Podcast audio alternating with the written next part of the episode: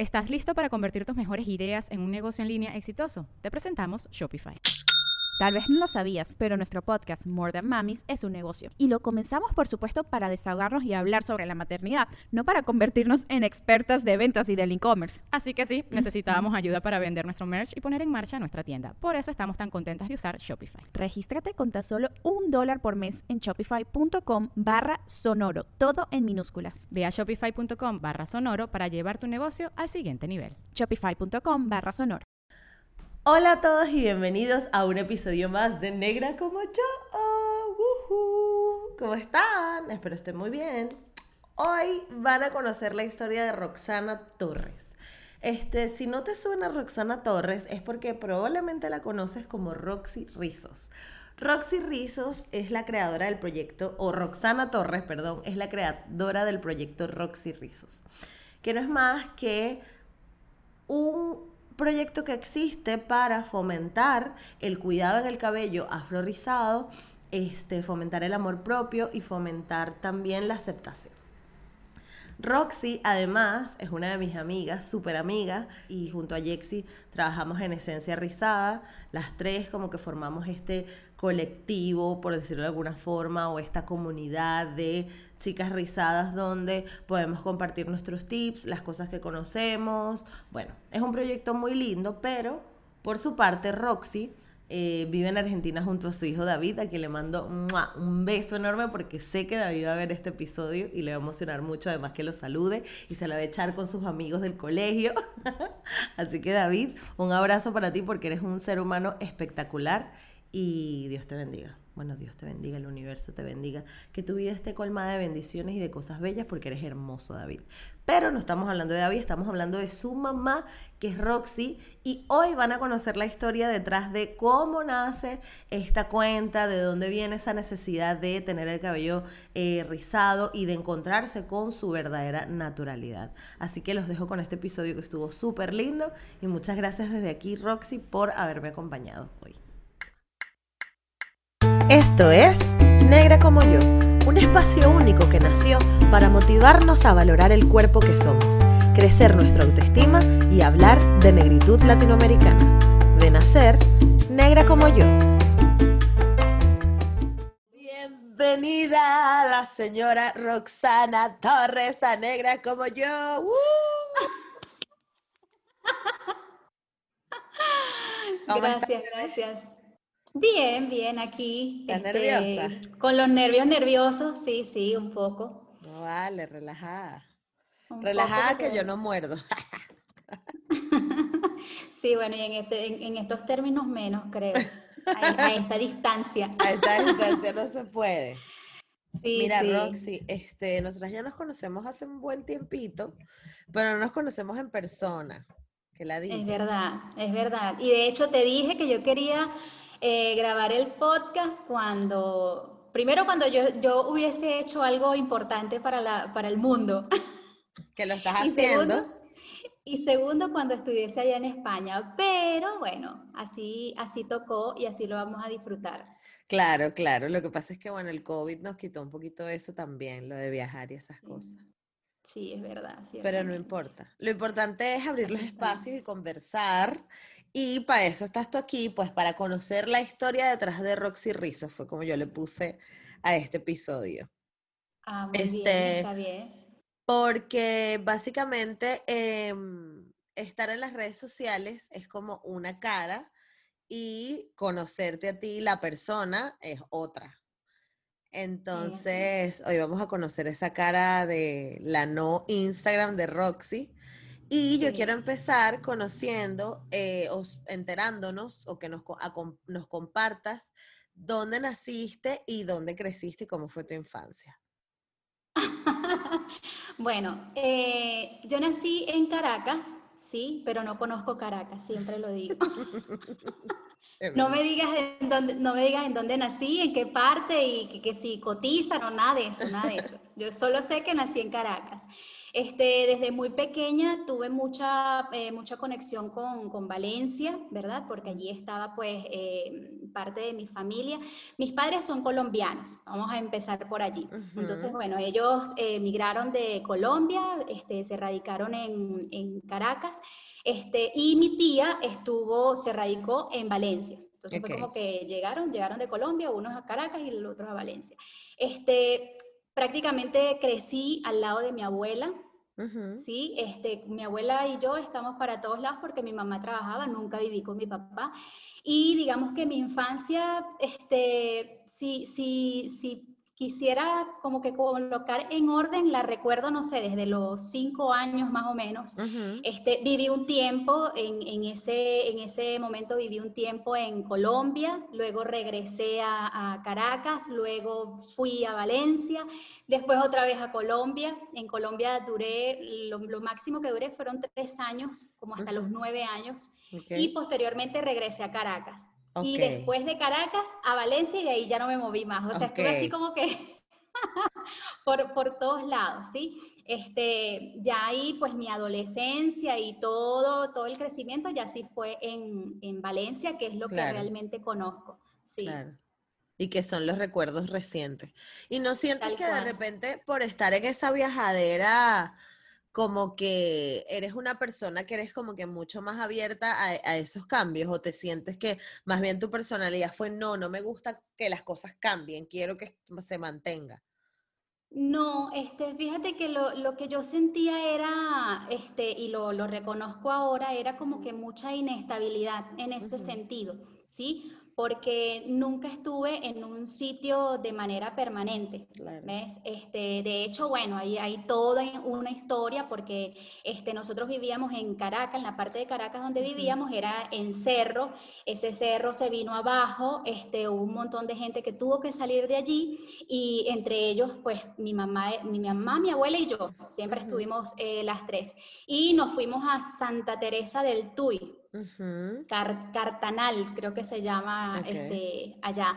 Este, y allí sí, bueno, el gobierno nos, dio, nos, nos, permitió comprar una casa, bueno, a mi mamá, y después mi mamá vendió esa casa y nos fuimos a Valencia, y ahí fue donde ya mm, estuvimos permanentemente, pero no hubo así como que eh, un, un, momento estable en donde yo digo, bueno, crecí y estuve aquí siempre. Exacto. Este, y eso, eso fue lo que yo sentí más, más bien, como que un poco de inestabilidad en ese sentido de inestabilidad. Y luego de, adolescente ya estabas en Valencia y cool y tal. ¿Y cómo es crecer en Valencia? No sé si, si hay alguna cosa típica que se hace en Valencia. No sé, sabes que como que los, jóvenes tienen sus, sus etapas y sus, y sus cosas, ¿no? Ahorita, por ejemplo, podríamos decir que es TikTok.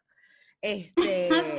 Pero en, tu época, ¿qué te acuerdas? ¿Qué hacías? ¿Cómo era? Bueno, te vas, te vas a reír porque yo no, no, no era como soy ahora. O sea, yo era súper, súper tímida en el sentido de que este, a mí me costaba mucho eh, relacionarme con la gente. Ok. Más por, mm, creo que, que, también por este tema de inseguridad y de inestabilidad con la que yo crecí.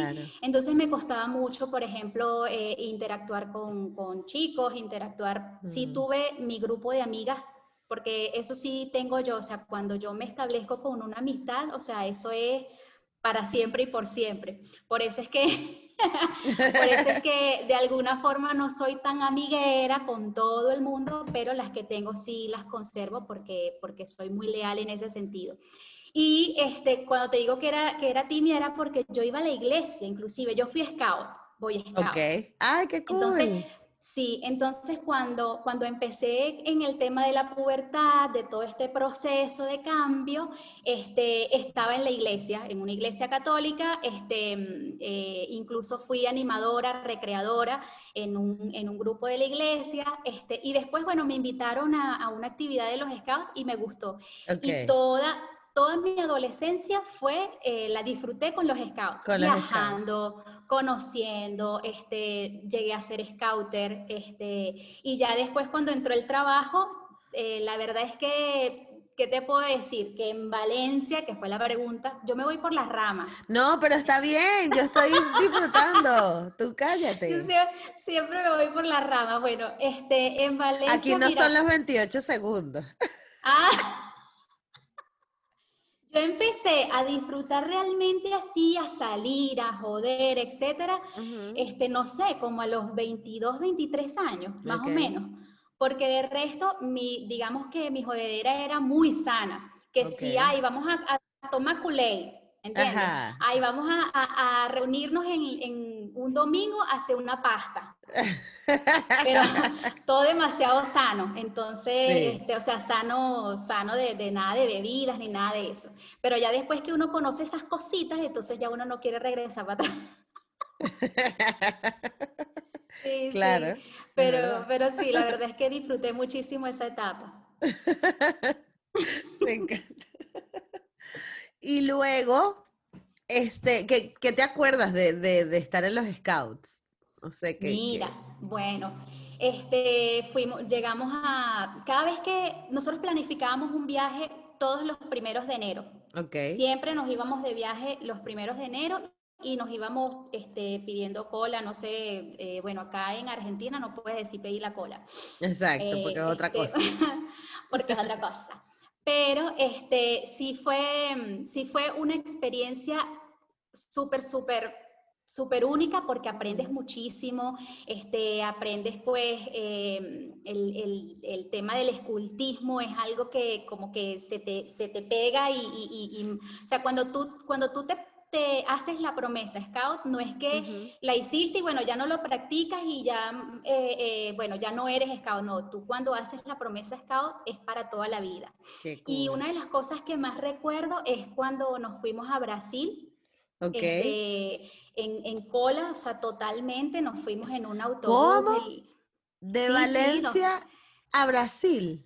A Brasil llegamos en cola. Pidiendo cola pidiendo cola, sí. ¿Y cuántos eran? Éramos, si mal no recuerdo, éramos 18. Sí, Ajá, y tenían que agarrar un camión de cochino, una vaina así que, que los No, porque no, nos dividíamos. Este, Desde que ah. salimos de Valencia, este, eh, desde el terminal de Valencia, allí sí agarramos un autobús que nos llevó hasta eh, eh, Guárico, ¿no? Ok.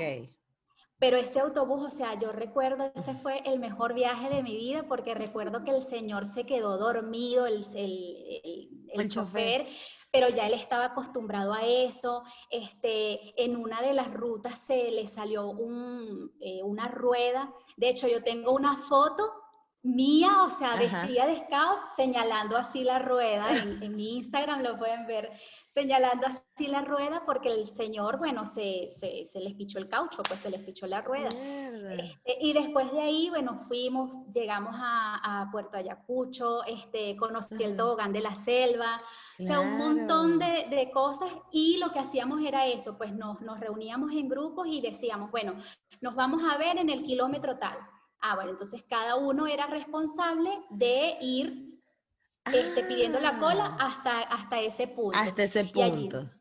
ah, vamos a pernoctar en este sitio. Entonces ahí pernoctábamos, había, este, de, de, acuerdo a los integrantes, quién iba a cocinar, quién iba a lavar los platos, quién iba a buscar el papel higiénico, o sea, todo, todo, todo está súper... Ay, me hubiera encantado hacer algo así, marica. Sí, sí. Porque además es como que, bueno, tres se lograron montar en un camión y vienen en media y los hora. Cuentos. Ajá, y los cuentos. Eh, en uno de los viajes a mí me tocó este, ir en un camión que transportaba queso, Ajá. pero no tenía, imagínate a mí que me gusta tanto el queso. Marica, es verdad que tú eres tan comedora de queso. Sí, pero no tenía queso, lo que tenía era el olor a queso. Entonces, aquella vaina era que todos estábamos dentro del, del camión, porque era estructura, y estábamos ahí pegados, bueno, y cuando llegábamos eso era horrible. Y otro grupo Sí, otro grupo no, no, a nosotros nos fue bien porque lo, los tipos nos invitaron a comer y tal, porque estaban comiendo.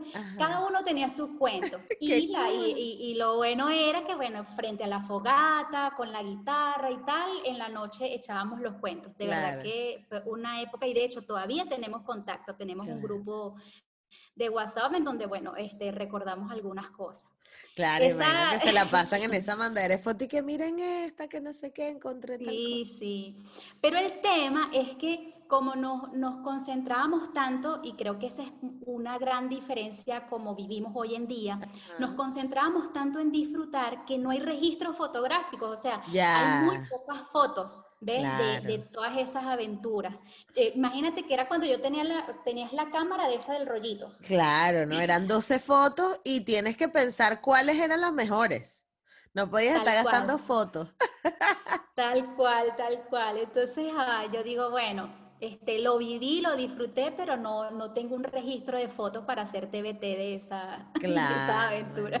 Total. No, a mí me da rabia porque ahora se perdió esa magia de tomar la foto, ver si quedó bien, ir para la vaina que te la revelaran. Y entonces ahí eras como que, bueno, si te había logrado enfocar la cámara y salía tu parte sí. sin tobogán, eh, habías logrado algo, pero si no, si no perdiste la vaina y te quedaba era en la memoria te quedaba en la memoria tal cual. Ahora no, ahora de alguna forma tú vas a un sitio, lo disfrutas, pero tú vas es pendiente. Ah, aquí me voy a tomar la foto, ah, allá voy a tomar la foto. No. Espera el atardecer la foto con sol.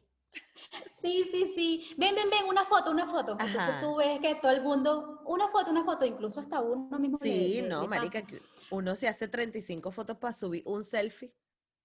Claro, claro, pero, pero demasiado, demasiado, demasiado bien esa etapa de mi vida. Y después, bueno, después de esa etapa entró el trabajo, este, eh, porque bueno, había que trabajar, había que estudiar, ¿verdad?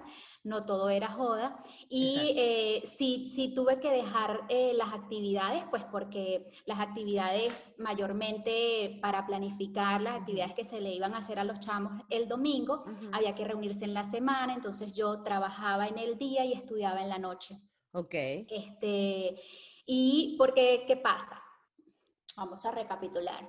este, lo que yo quería estudiar en, mi vida era ingeniería, algo que, tuviese que ver con, ingeniería. Pero este, eh, no habían recursos económicos como para yo costearme o para que mi mamá me costeara esa, esa carrera. Este, entonces yo decidí, después que salí del bachillerato, decidí seguir estudiando, pero estudiar algo que me permitiera generar ingresos de una vez. Y entonces... Había un instituto muy bueno en Venezuela que se llamaba INSE, ¿verdad? Instituto Nacional, Instituto Nacional de Cooperación Educativa, que este, te permitía pues eh, em, aprender un oficio y posteriormente ir a la empresa y que la empresa te pudiese contratar. Entonces yo, yo me fui allá y, y estudié secretaría. Ok. Este, ah, con razón, tú eres tan rapidita.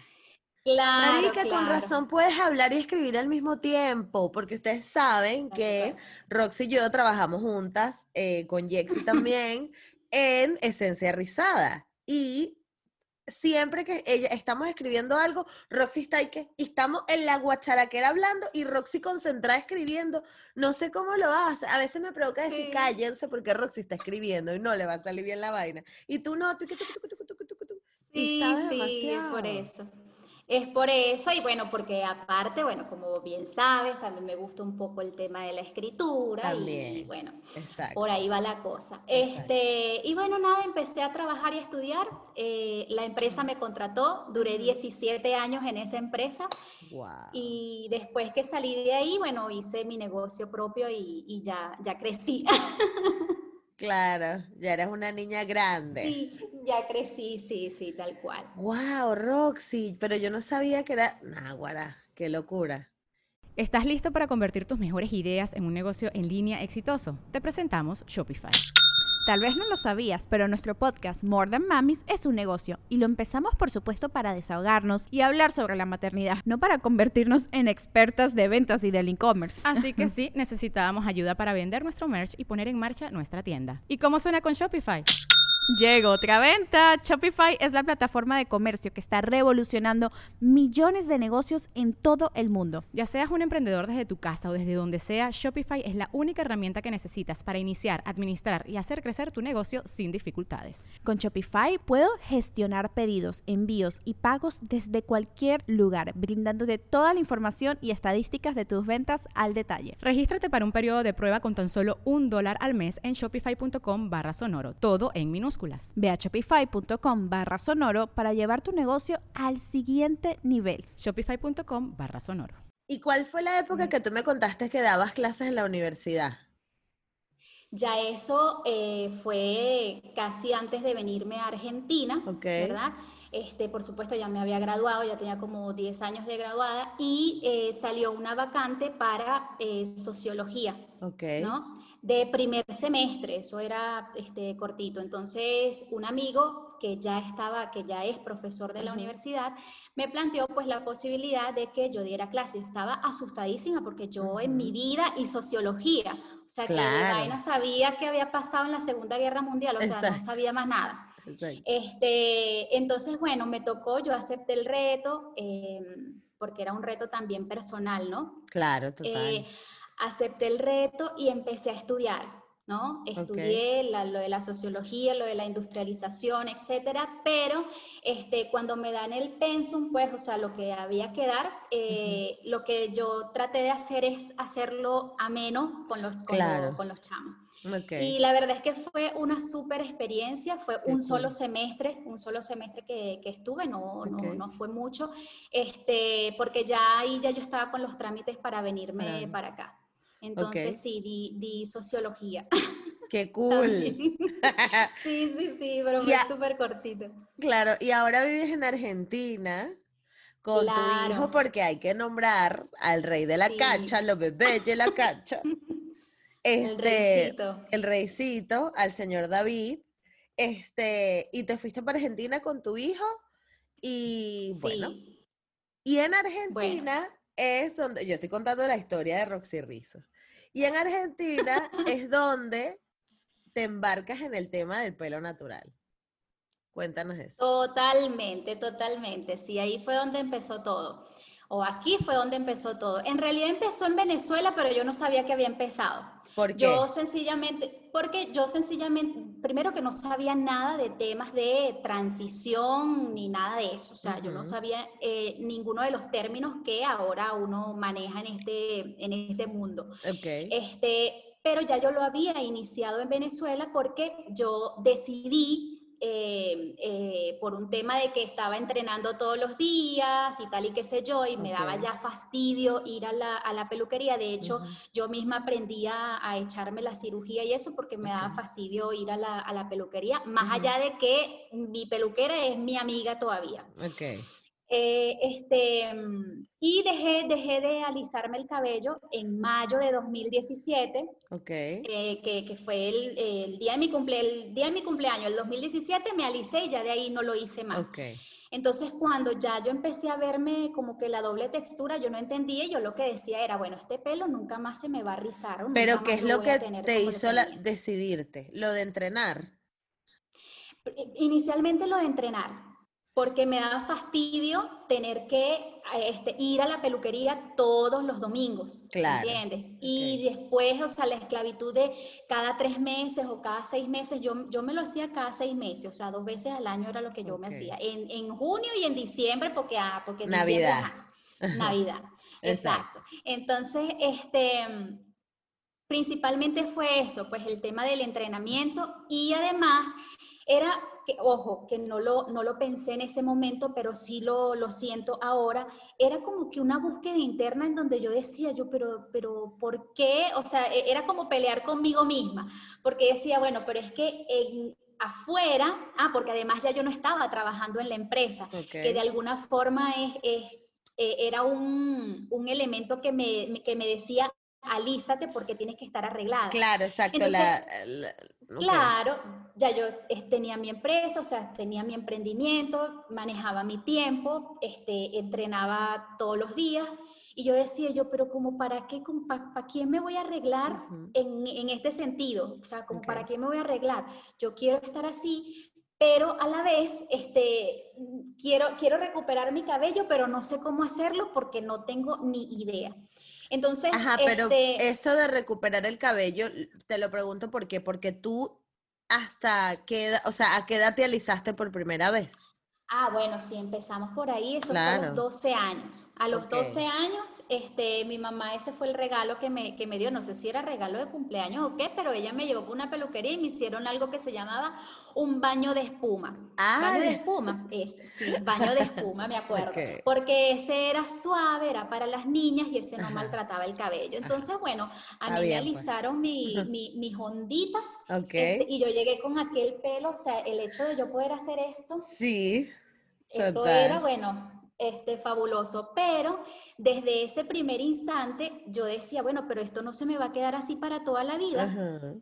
No, mamita, usted cada, cada cierto tiempo usted se tiene que retocar la raíz. ¿Entiendes? Porque yo decía, bueno, ya cambió mi pelo. Ajá, exacto, para siempre. Exacto. Para siempre y por siempre. Entonces yo decía, pero ¿por qué me, por qué me empieza a salir esto aquí? ¿Y por qué se me empieza a ver aquí así y aquí del otro lado liso? Entonces esas cosas, bueno, la, la, la, es como que te, te, te entra de coñazo y tú dices, bueno, lo tienes que aprender sí o sí. Exactamente. Este, desde los 12 años. En el periodo en que estuve en los scouts, estaba como que me alisaba solamente para que mi, mi rizo no fuese tan, tan, tan chiquitito. ¿no? Okay, Sino que yo pudiese tener el, el, el rizo más, más ondulado. Okay. Entonces, en los scouts, yo no tenía el cabello alisado completamente, sino que igual me colocaba el de Riz, y ahí ya no era, ya no era baño de espuma, sino el de Riz. Me lo colocaba para, para, para alisar un poco la onda, suavizar la onda, eso. Y ya cuando, cuando entré a la empresa, cuando entré a trabajar, ahí sí era, o sea, de punta, en, blanco. De punta en blanco, pelo liso, este, incluso hasta en una oportunidad. Que, su cosita taconcitos, sí, me pinté el cabello de marrón y tal, y bueno, una locura. Imagínate Pero sí, sí, siempre me gustó ver, porque, a ver, hay, algo que nos pasa y es que, bueno, por lo menos a mí me pasa, que tú ves en otra, en otra persona, ves que le queda bien, su cabello rizado, espectacular, y tú dices, ay, pero ¿por qué yo no me hallo? O sea, ¿por qué yo no me encuentro así? Porque si yo me, me, eh, me, me, pongo de esa manera, no me, no me veo, no me identifico. Sí, Eso me pasaba muchísimo. No, y que la gente piensa que es que, es que yo no tengo tu pelo. ¿Sabes? Siempre, ah, siempre te dicen es eso. y no, lo que pasa es que no estás acostumbrado a verte con, con el pelo que tengas, con tu pelo natural. Porque es muy loco, por eso te pregunté, ¿qué, ¿qué hora te desrizas? Porque ¿a qué edad te desrizaste? Porque es que hay gente que se le olvida, o sea, hay gente que, que es que yo no sé cómo era mi pelo natural. Tal cual, tal Entonces, cuando tú te lo, te lo empezaste a crecer fue por una decisión consciente de que tú dijiste, yo me acuerdo que yo tenía unos bucles bien bonitos, voy a ver cómo me salen, o fue simplemente por lo del tema de que, ay, bueno, ya, ya me está creciendo. Ay, ya, que tanto, ya me está creciendo, ya que tanto, sí, sí, porque yo recuerdo mucho era, este, el, primero, lo que a todas nos pasa, el temor de ser, de ser señalada o de no encajar. Este, a mí me daba rabia porque yo pasaba, cuando yo estaba en el liceo, pasaba como no tenía plata eh, eh, mi abuela ni mi mamá para mandarme a la peluquería, mi abuela, ay Dios mío, que Dios la tenga en la gloria, te amo. Mi abuela lo que hacía era con los, con los rollos de papel toalé, ¿sabes? Venía y me hacía, me hacía el rollete. Y entonces me hacía todos los rolletes y después la vuelta. Eso era sábado y domingo. Para yo el lunes ir con el pelo estirado para, para, el colegio, para, para el liceo. Y yo recuerdo, o sea, clarito, Gisette, una vez que yo iba pasando y estaban unas chamas que eran, no sé, yo estaba en, en tercer año y ellas estaban en quinto, o sea, eran camisa beige. Y entonces pasaban y, ay, este, ¿y, ¿y dónde dejaste la esponja? Le decía a la otra. Porque, se, porque yo me acostumbraba a amarrarme aquí así y dejarme el cabello aquí así. Aquí abombado. Este, como, abombado. Entonces sí, porque la esponja no sé qué, yo, ¿será que están hablando de mí? Yo voy a volver a pasar. Y cuando pasaba otra vez hablaban de la esponja y eso me hizo sentir tan mal. Sí, sí. Bueno, así como eso, muchísimas otras que decían, ay, jugábamos carnaval y entonces decían, ay, a Roxana lo último que se le, que se le moja es el pelo. Ahí me di cuenta que era porosidad baja. ¡Qué marica. Demasiado chiste técnico de risas y qué verga. Ay, coño, era porosidad baja y Era no porosidad baja, claro, imagínate, de toda la vida. Sí, sí. Pero entonces cuando, bueno, volviendo al tema de, en qué momento hice el clic, cuando yo me vengo a Argentina, yo llegué a Argentina en octubre de 2017. Ujú.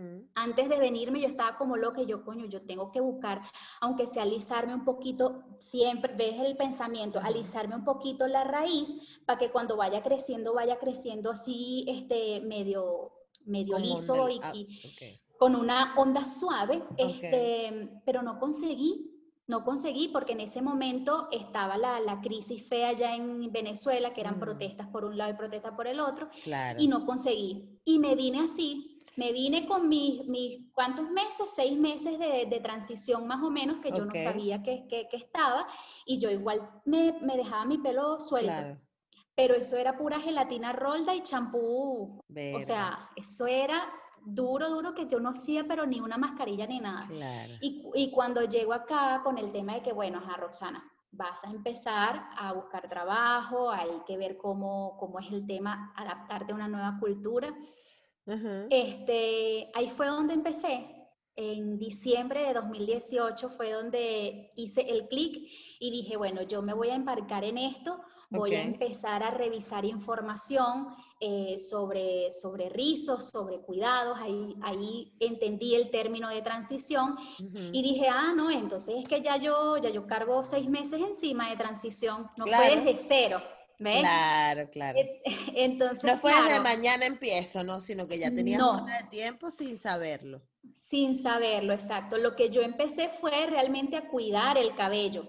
Ahí sí lo empecé a cuidar, el tema de las mascarillas. Lo primero que hice siempre fue mascarillas caseras, porque era lo que tenía al alcance. Y bueno, ya después de allí el resto es historia, porque de alguna forma yo, yo traté de hacer la cuenta de Roxy Rizos para ir, eh, em, de hecho, si te vas hacia abajo, lo que vas a ver son puras fotos normales, sin nada de contenido eh, como ahora, pues. Este, y lo que, lo que quise fue ir registrando los cambios. Punto. Ok. O sea, no, no- ah, bueno, si en algún momento me arrepiento, bueno, ahí, queda, ahí quedan las Que fotos de, las de- fotos, de- claro. de qué fue lo que hice. Pero si no, entonces yo quiero ver si realmente eh, el cambur verde mancha. O sea, yo quiero ver si la cosa funciona realmente. Y mira, que ha funcionado, que, que- que me ha ido muy bien. Y este, me ha ido muy bien a mí porque yo siento que, o sea, ay, es que es tan transformador. Chama, tema de- sí. Sí, Es- sí, es- sí. o sea, yo me siento una persona sí, antes y una persona después de tener el cabello rizado, pero ojo, ojo con esto que muchas veces este, pensamos que, bueno, que, ay, bueno, empiezo a cuidarme el cabello y ya está, y, este, y empiezo a recuperar los rizos y ya está. Pero hacerlo así, de, de, digamos, de manera deportiva, Ujú. es, es como que no te hace sentir, ojo que esto es muy subjetivo, es como que no te hace sentir lo que realmente eh, se transforma dentro de ti, la seguridad que te, que te brinda el hecho de que tú puedas tener tu cabello libre. Una cosa tan sencilla y quizás tan, tan, tan banal, no sé, como que llueva y tú Te da en igual. la calle, así sea sin paraguas, no te Exacto. importa, o sea, Sí. eso es, es algo que alisándote el cabello no disfrutas. No ibas a poder hacer. No ibas a Claro. poder hacer, exacto. No, y que era como que, coño, justo estoy saliendo de la peluquería y no me, ¿sabes? No me puedo ir o no me quiero ir a volver a secar y ya se me mojó el pelo y está lloviendo, entonces uno se escondía. Tú sabes Tal que le cual. pasó a una amiga, este, a una amiga muy cercana que ahora vive en Suecia, ella está saliendo con un chico dominicano, pero mi amiga Sí. tiene el pelo liso, liso, baba, baba, baba, baba. Y eh, una vez está con el novio y empezó a llover y el novio, que es dominicano, agarra y le dice, pero tápate, tápate el pelo. En serio, sí. Y mi amiga que no, pero es que mi pelo es así. Ah, tú no te alisas el pelo. Claro, porque él es negro. Entonces para ella fue como que, Ah, claro, él está acostumbrado a las hermanas, a las primas, a las mamás que se tapen el Todo. pelo y mi amiga como que no, o sea, este es mi pelo natural. No, no le va a salir frizz, tranquilo. No le va a salir claro, ella, ella no le pasa nada si se le moja el pelo, pero sí es verdad Claro. que, que nos cambia la vida cuando, cuando podemos hacer eso, cuando sentimos esa libertad. Y no, y no, este, lo más loco es que no conocemos esa libertad hasta que la vivimos. ¿Sabes? O sea, hay gente que perfectamente sigue ahora alisándose el pelo como si nada y no entiende que es esclavo de algo. Claro. y que no está mal. Claro, no, y que no tampoco, está mal. tampoco. No está mal, pero, pero qué bonito es tener la posibilidad de elegir. O sea, de que tú en este momento te sientes y digas, bueno, mira, ¿sabes qué? Mm, eh, quiero cambiar de estilo y mañana me voy a ir a alisar el cabello. Exacto. ¿Por qué? Porque yo lo quiero de esa manera. Pero lo que siempre yo les, les, comento y lo que he aprendido también es que, que no sea para, para complacer a otros o sea, que sea porque realmente es una decisión para ti, que no, que no sea necesario para tú encajar en un, sitio, en un espacio o en la vida de alguien inclusive, porque eso también pasa. Claro. ¿Ves? Este, y, realmente la posibilidad de elegir la tenemos todos. Yo no, no juzgo a las personas, a, las chicas que aún estando en transición dicen, mira, no, esto no es para mí, chao. Y me voy y me aliso. Está bien, tienes la posibilidad de elegirlo. Y es normal, es normal. Sí, sí, y sí. es normal, exacto. Total, porque a veces, este, y esto lo aprendí con, con el episodio de Shirley Campbell, este, Campbell, este... demasiado bueno ese episodio. Demasiado bueno ese episodio, pero una de las cosas que ella dijo fue eso, que, que la mujer negra también es una mujer que se desriza, ¿sabes? Que no necesariamente todo el mundo dice que no, bueno, tienes que reivindicar tu pelo y es como que no, yo también puedo decidir esto. Lo que pasa es que ahora tengo opciones y eso es lo liberador. Que yo puedo mañana decir no quiero y luego al día siguiente decir sí y tienes la opción. Antes no existía. Antes era Antes no existía. o no te sabes peinar. O no, o no perteneces. O no perteneces o te ves fea para la, para la oficina. ¿Sabes? Tal cual. Exacto. arréglate. exacto, el, fulano arréglate, el fulano. Sí, sí, sí, total. Mira, y en Argentina, ¿cómo te ha ido?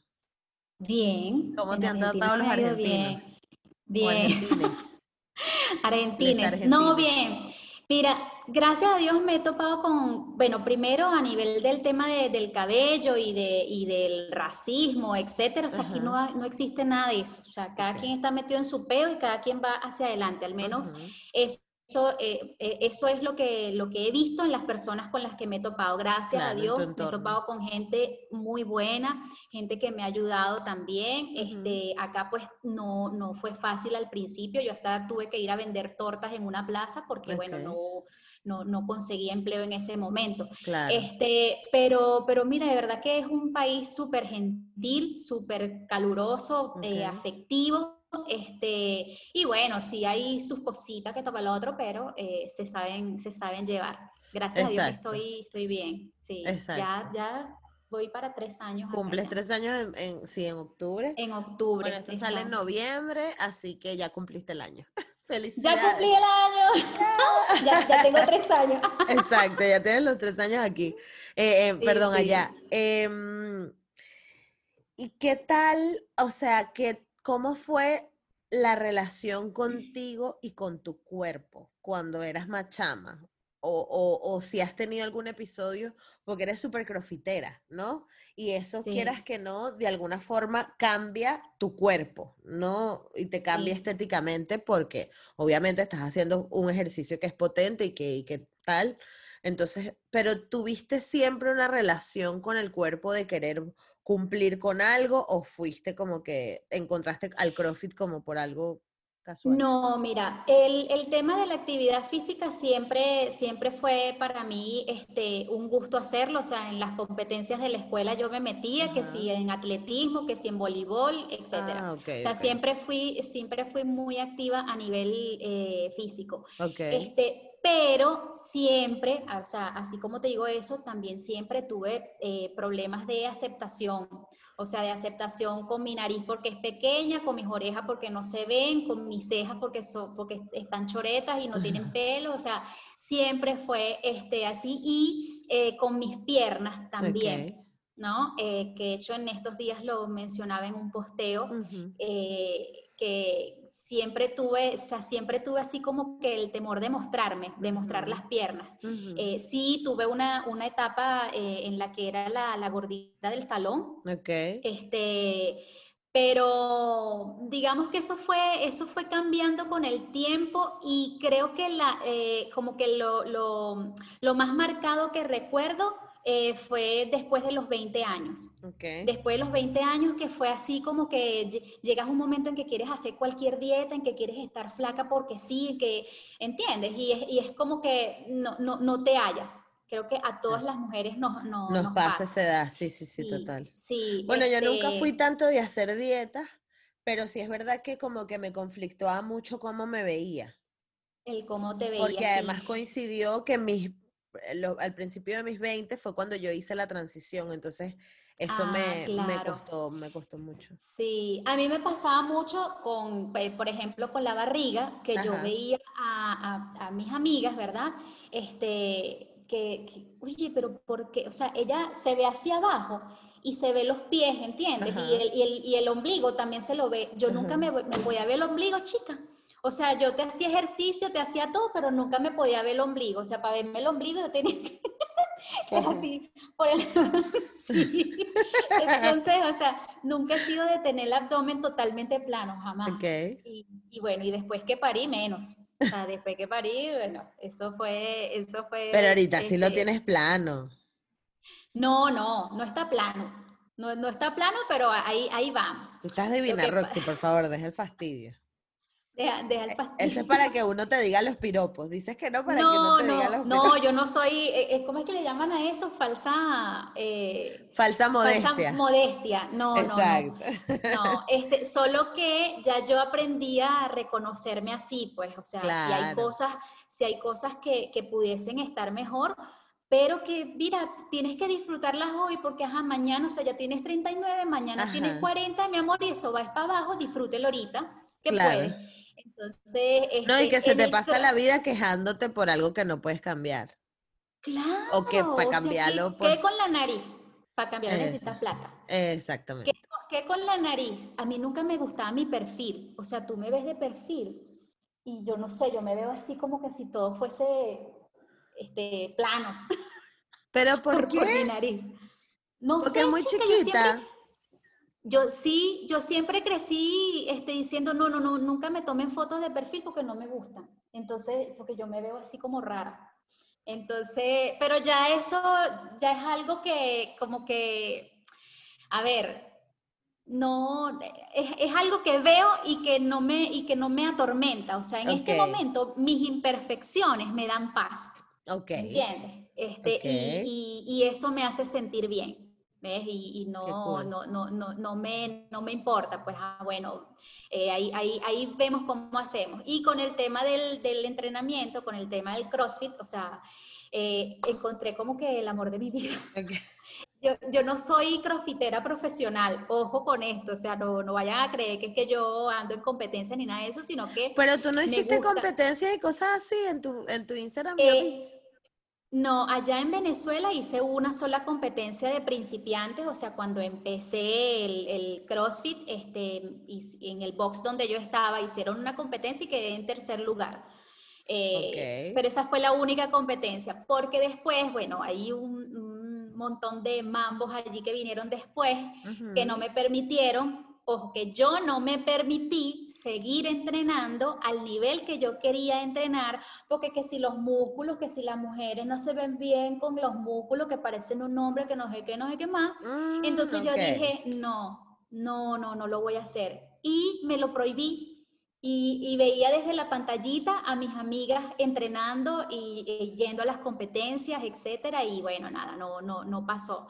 Este, pero lo dejé como, o sea, eh, tenía como que esa, esa deuda pendiente conmigo, el hecho de que si a mí me gusta el CrossFit, ¿por qué no practicar CrossFit? No, y no lo hagas con este peso porque con este peso te van a salir más músculos. Entonces, ya en este momento, no, en este momento ya, o sea, bueno, primero que todavía no han abierto el box y tengo un perolito de agua, ya, ya voy por dos porque se me reventaron los dos. Este, sí, con eso es con lo que estoy haciendo ahora.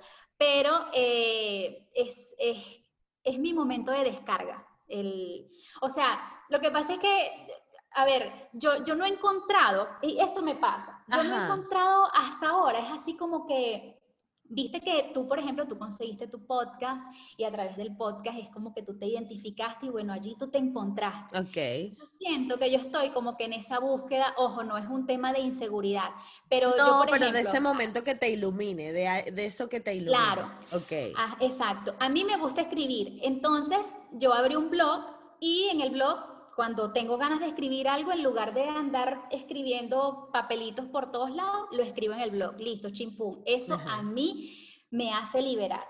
A mí me Mm, gusta correr. Entonces, cuando estoy así muy estresada este, o que no alcancé a entrenar en el día, voy, Ok. me desconecto de 35, 40 minutos y me pongo a correr.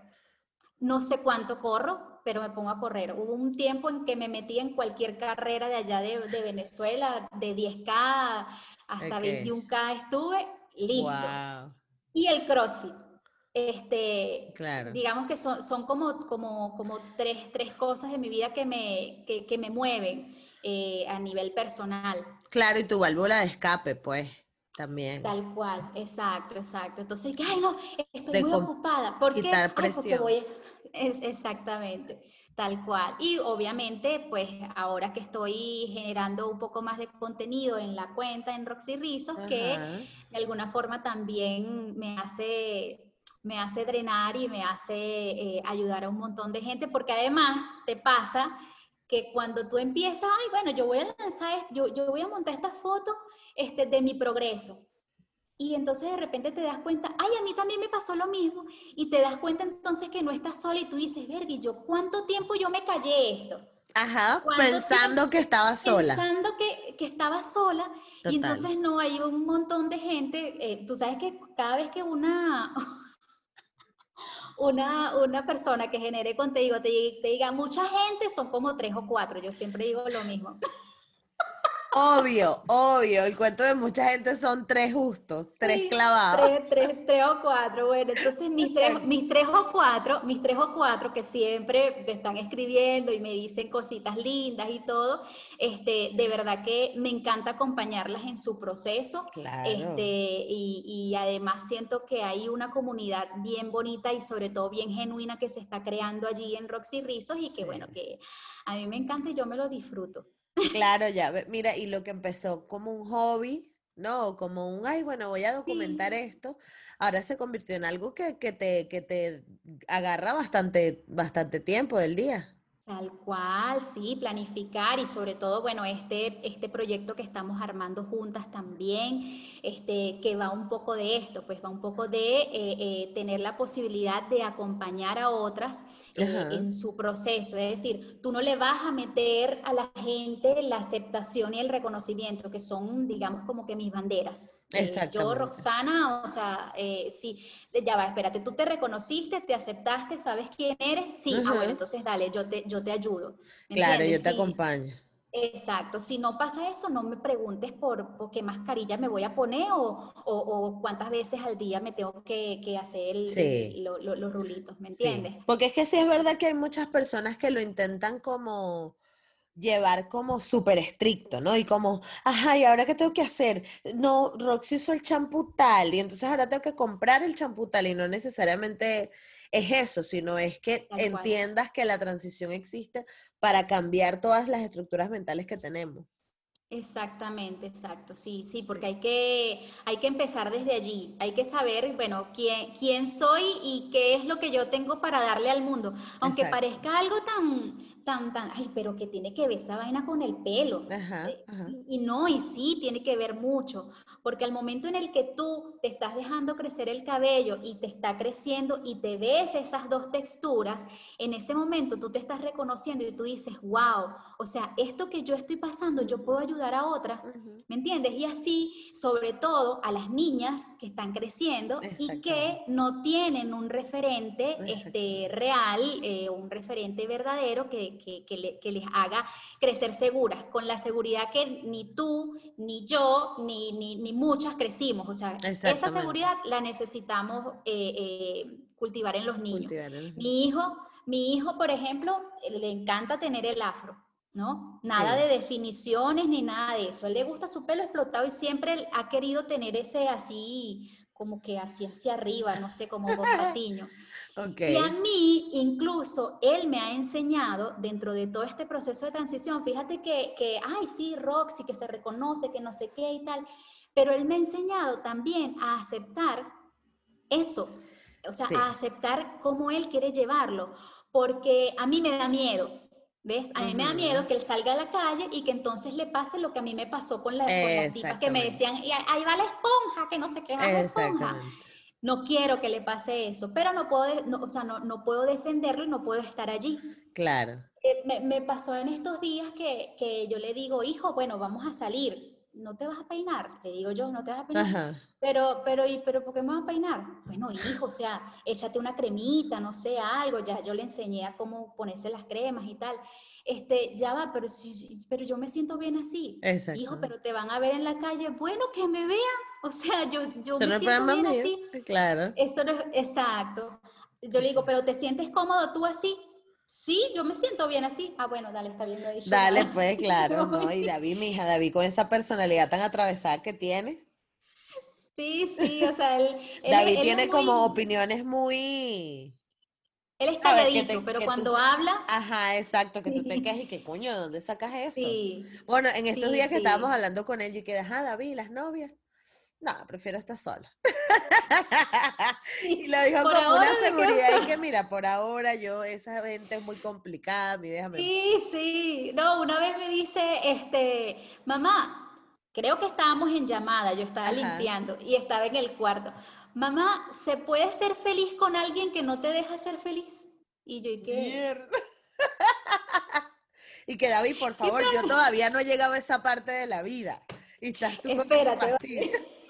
Deja que yo lo descubra primero. déjame pasar primero por ahí. Entonces, bueno, él, a lo mejor ve las historias y dice, o sea, la, la, historia de su papá o la historia de su mamá y dice, ay, mira, ¿sabes qué? Yo como que me quedo mejor. Yo como que mejor me quedo así. Roxy, ¿y cuándo te diste cuenta que eras negra? Contigo. yo te volví negra. Sí. Sí, a ver, este, todo este tema de la, y lo, lo, mencionaba en mis historias recientemente, todo esto de la negritud, del, del, tema afrolatino, afrodescendiente, yo lo he aprendido es a través de ti, en serio, o sea, te lo digo, te pico la torta. Sí, porque antes, si bien es cierto que yo sabía que este, que era afrodescendiente, etcétera. No, yo me consideraba una afrodescendiente, pero piel canela. Canela pasión. exacto, porque yo soy, sí, fíjate que en muchos de los episodios este, tú hablas de el, tema de, de, crecer en un estado de privilegio, ¿no? Que bueno, que, que puede ser negro, sea afrodescendiente pero nunca tuviste episodios fuertes de, de, racismo o de rechazo por tu color, etcétera. Bueno, digamos que yo, yo crecí más o menos en, en ese, en ese ámbito. Este, y entonces crecí con la idea de que, bueno, de que yo era chocolatica, porque eso fue lo que me enseñaron. ¿ves? Mi papá es negro, negro, negro fuerte, y mi mamá es afro, pero blanca. ¿Ves? Entonces, este, eh, digamos que de ahí. ¿Tu mamá entonces es bachaca? Mi mamá es exacto, bachaca. Es bachaquita. Tal cual, tal cual. Y de Cartagena. de Cartagena de India. Sí, sí. entonces, claro, allí en esa mezcla sí. Como que nunca sentí el tema del rechazo por el color de piel. Y entonces cuando yo empiezo a indagar, a ver, a verte a ti, a ver también documentales relacionados con, con, todo este tema, yo digo, bueno, pero entonces yo, o sea, aquí es donde pertenezco, o sea, yo soy negra. Pero es que no, y, y, no hay problema, o sea, no hay, no hay nada de malo en eso, y que, que sea negra, ¿entiendes? Este, y, y el, el el mezclar eso, o sea, el conjugar eso con el tema del cabello y con el tema del reconocerme, creo que me ha, aunque no me gusta utilizar mucho esa palabra, pero me ha empoderado muchísimo más, porque este, voy segura, ¿entiendes? O sea, ya yo los pasos que doy los, doy como que con un poquito más de seguridad porque sé de dónde vengo. Exactamente y he descubierto lo que yo puedo dar a los demás y me encanta dar a los demás. No, pero no me pidan mucho. Lo Mosca con las peticiones que le hacen a Roxana. No se vuelvan locos, atención, baboso, resbaloso. Nos queda, mire, que tú dijiste que te podíamos pedir todo. No, no, no, no, no, de, de cabello, de cabello, estamos hablando de cabello. este, pero, pero sí, sí, o sea, me, me, gusta mucho ese tema porque, porque es que siento que yo también lo necesité mucho, en silencio, ¿ves? Y no lo tuve. Claro. por favor, aquí la editora. Ah, Carmen, por favor, mete una música de lágrimas. No, entonces como no lo tuve, yo digo, oye, pero si yo lo tengo en este momento, ¿por qué escondérmelo? Claro. O sea, porque esconderme así, sufre, sufre y pasa por ahí, por donde yo pasé y cuando yo pasé yo no tuve ayuda. No. Entonces esa yo creo que es una, una buena manera de empezar a cambiar el mundo. No soy la que va a cambiar el mundo, no somos las que vamos a cambiar el mundo, pero mi amor, estamos dando un, un, granito de arena importante. Claro, ¿no? Y que, y que el aporte, y que el aporte créeme que cambia vidas, porque a veces uno dice, ay, no, bueno, pero es que imagínate, tres o cuatro, ¿no? Las tres o cuatro que tú dices, pero es que esas tres o cuatro tienen amigas y tienen familia, y ya no son tres o cuatro, sino ya son diez, que no necesariamente te siguen a ti, pero esas conversaciones se dan. Y a, y a mí eso es algo que me gusta mucho hacer el podcast, porque es como que la gente se va como que, coño, yo le voy a preguntar a mi papá de dónde son mis abuelos. Y abres la conversación a temas que no necesariamente se tocan todos los días en las casas claro, del mundo. Así es. Entonces, este, Roxy, ¿a dónde quieres llegar con Roxy Rizzo? ¿Dónde te ves? ¿Cómo te ves? ¿Cómo me veo? Mira, me veo... Eh ay, me veo dando así como que una conferencia, nos joda, en un sitio en, en, cuando se acabe todo este tema de pandemia, hablando de, del proceso de aceptación y reconocimiento por el cual debemos pasar las mujeres que realmente queremos llevar el cabello eh, natural. Me veo ayudando a mucha gente. Ok. Este, eh, me, veo, me veo generando un, buen aporte, ¿sí? Eh, y me veo contigo, este, trabajando juntas trabajando juntas de verdad porque, porque siento, que, siento que somos un trío eh, fuera de chinazo este, que tiene mucho que aportar y que cada una tiene un elemento importante eh, que le da valor, aunque el tema del valor lo leía en estos días, el tema del valor también es subjetivo. Cuando tú hablas de generar contenido de valor, ajá, pero, pero ¿cuál es, o sea, qué valor? Porque el valor es subjetivo. Para una persona que, que, tiene una cuenta de chistes, su contenido de valor, aunque a ti no te guste, es ese, ¿ves? Entonces yo siento que este, mm, eh, tanto en Roxy Rizos, de forma individual como, como comunidad, como lo que estamos eh, eh, armando y estamos proyectándonos, yo siento que podemos llegar a mucha gente, que podemos seguir cambiando, porque este es un movimiento que no, no, es un movimiento de moda, ¿sabes?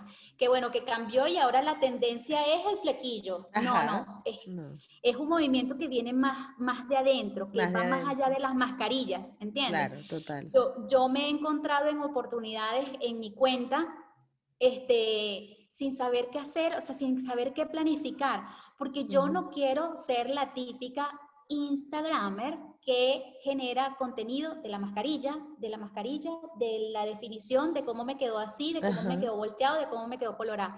Eso sí es importante porque evidentemente es, parte de la estética Exactamente.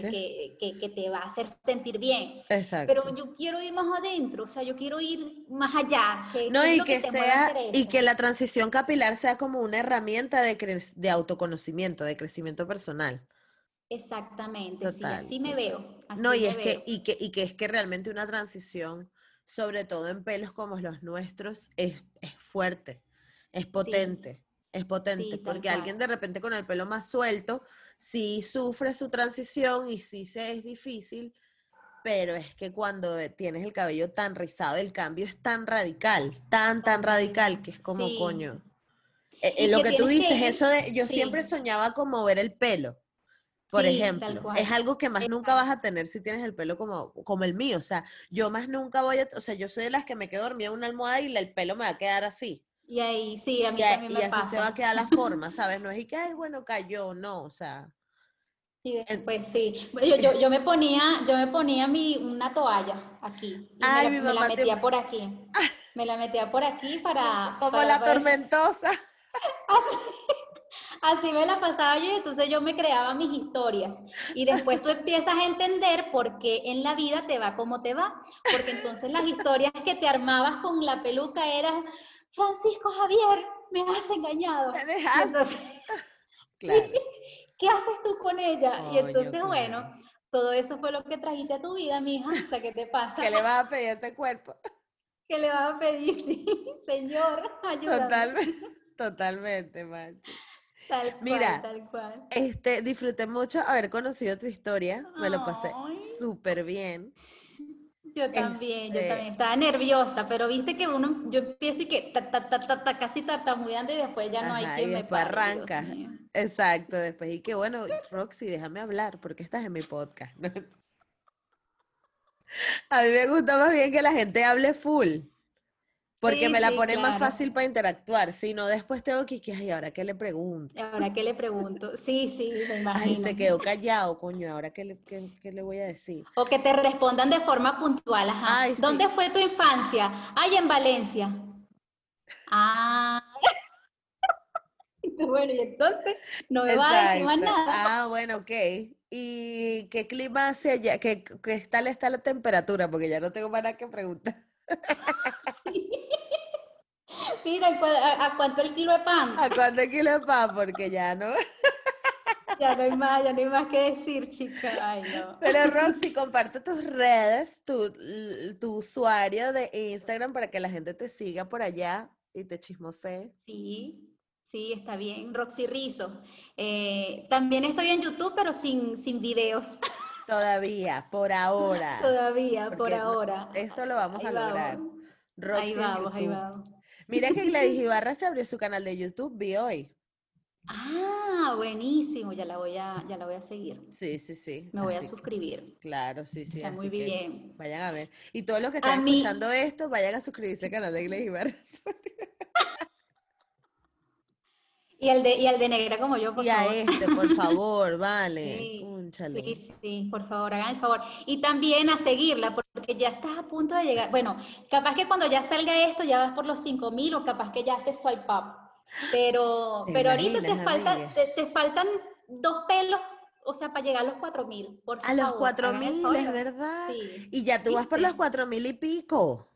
Sí, sí, hasta ahorita sí. 4100, una cosa así. Exacto. Tenemos que, tenemos que llamar a, a nuestra registrar que es Jexi. ¿cuánto es? Jexi, ¿cuánto tenemos? No, mira, en este momento Jexi va a poner en los comentarios cuántos llevamos.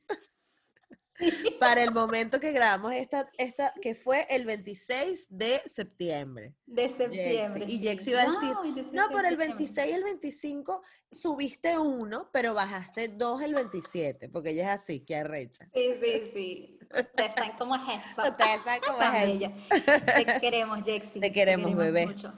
Este, y yo te quiero demasiado a ti y eventualmente espero poder abacharte como ahora sea Jexi. Esperemos que sí, este, Y nos tomemos unos mates, unos, ver, unos fernet, unos, eh, ¿cómo es que es de aquí? Vermut, unos rones, una cerveza, lo que tú quieras. Sí. Un agua con limón, lo que sea. Todo, todo, de verdad que sí, estoy muy, me, me, hace mucha ilusión el poder conocerte, este, el poder abrazarte y poder saber, pues, que eres de carne y hueso. Sí, amiga. De verdad que sí, estoy Pero muy, muy contenta de conocerte. Sí, y muchísimas, muchísimas gracias por, por, invitarme. Yo recuerdo que cuando empezamos el contacto y que, ¿y quién eres tú? Cuando nos conocimos, ¿te acuerdas? Que hicimos una, una colaboración. ¿Y quién eres tú? Ah, yo soy negra como yo, ajá. ¿Y que No, yo hago un podcast y, y este, hablando de negritud, así que tú vas a estar. O sea, ni siquiera nos conocíamos y, y yo que, ah, bueno, ok, está bien. Es verdad, cuando hicimos el grupo yo te dije eso.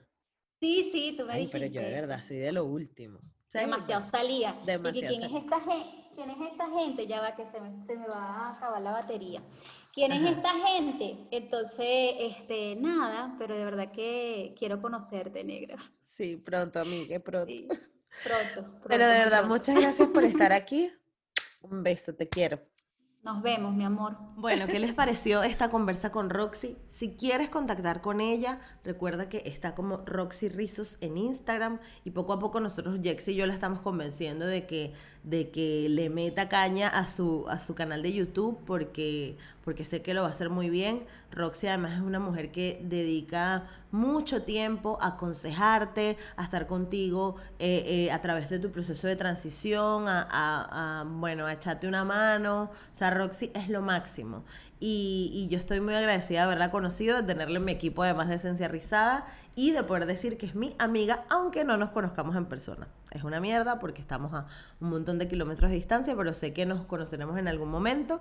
Este, y sé que que nos va a ir muy bien con Esencia Risa y sé que a ella le va a ir súper bien con su proyecto Roxy Rizos. Así que muchas gracias por haberme acompañado en este episodio y recuerda que me puedes seguir por todas partes. Estoy, eh, escribes negra como yo y ahí me vas a encontrar en todas las plataformas digitales eh, y en todas las plataformas también de podcast, Spotify, Anchor, Apple Podcast, eBooks y también si quieres pues tener más contacto conmigo en Instagram estoy en negra como yo y por favor recuerda que te puedes suscribir a este canal, comparte eh, estas conversaciones y estos temas si te gustan y este dale like. Y ah, tampoco te vayas sin saber que tengo un Patreon donde puedes apoyar este proyecto. Ahí entras, ahí tienes los distintos planes y además pongo contenido exclusivo que es solo para Patreon, así que Espero lo disfrutes mucho y muchas gracias por haber estado en este episodio. Nos vemos. Chao.